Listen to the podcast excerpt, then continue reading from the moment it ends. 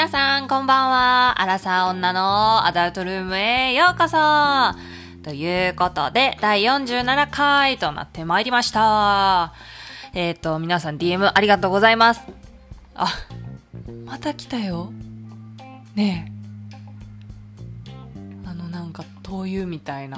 灯油なのかこれ。なんで始めた途端また来たよ。どういうこと？またうるさくなるかもしれない、今日。途中から。はい。ということで、第47回、テーマをね、発表していきたいと思います。テーマは、清楚系。イエーイはーい。ということで、清楚系についてのお話でございます。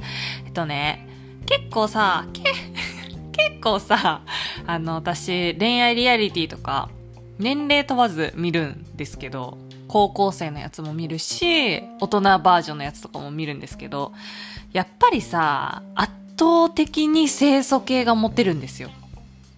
もう統計的に絶対そうで、あんまりギャルにこう、行くみたいな人いなくて、ほんと。で、まあ、清楚系のね、良さとかね、悪さもあると思うんです。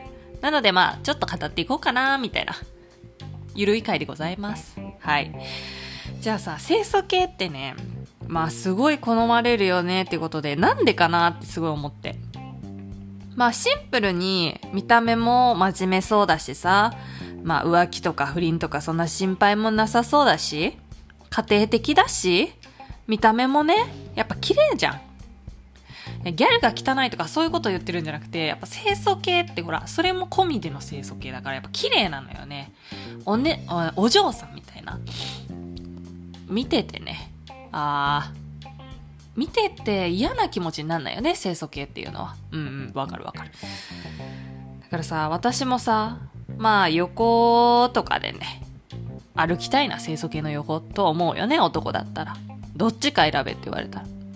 私結構ギャル好きなんだけど。で、でも、実際違うこと多すぎんか、清楚系っていうことで。まあね、出会ってきた中で、中でさ、根っからの清楚系っていないんだよね。これ言い切るけど、本当に。うん、まあ私の周りがそういう人いないだけと思うんだけどね。いると思うよ、探せば根っからの清楚系。いると思うけど、絶対いない。絶対いないよ。あの、すごい大金持ちの家とかだったらちょっと別かなと思うけど、うん。やっぱさ、ちょっと家汚いとか、ちょっとビッチとかさ、まあね、私、清楚系はほぼビッチと思ってるから、申し訳ないんだけど、清楚系の人に。ほぼビッチと思ってるから、うーん。ビッチじゃない清楚系っているの？みたいな。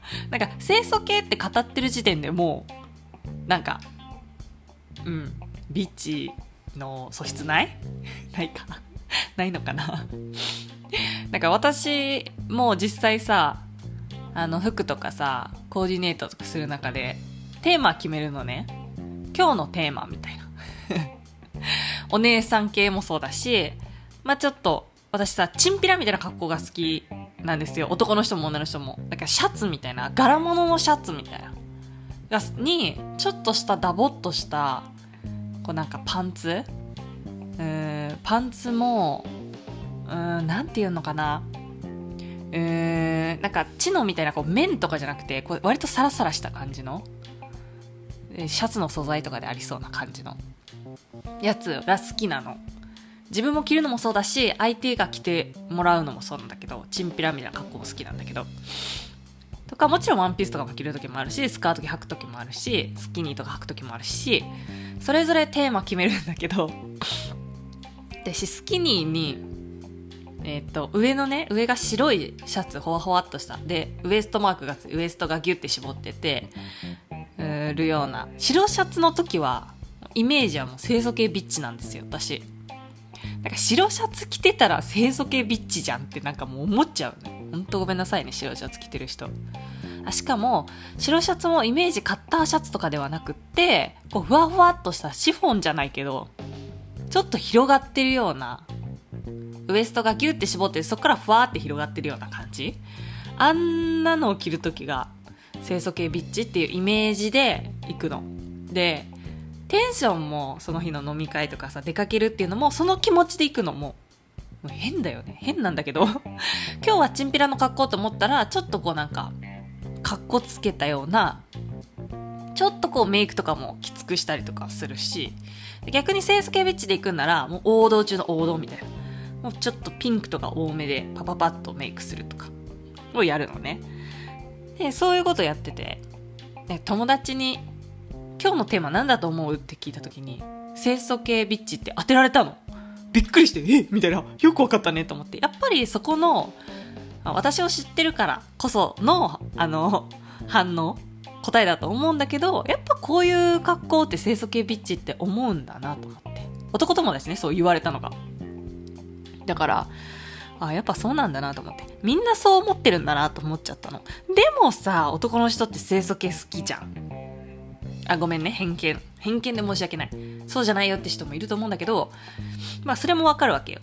清楚系みたいな人が、ドエロいみたいなのがギャップって言うんだよね。わかるよ、ギャップって惹かれるよね。うんうんうん。下って下って。ギャップって惹かれないっていう回聞いて、みんな。うん。で、ギャップ好きなナミネにとってはやっぱりいいよね、そういうギャップ。やっぱ燃えちゃうよねっていう。わかるよ。わかるでございます、本当なので、まあ、結局清楚系好きなのは男の人もそうだけど、まあ、女の人も清楚系好きだよねって。まあ、そこ行けば間違いないしね。どこ行っても。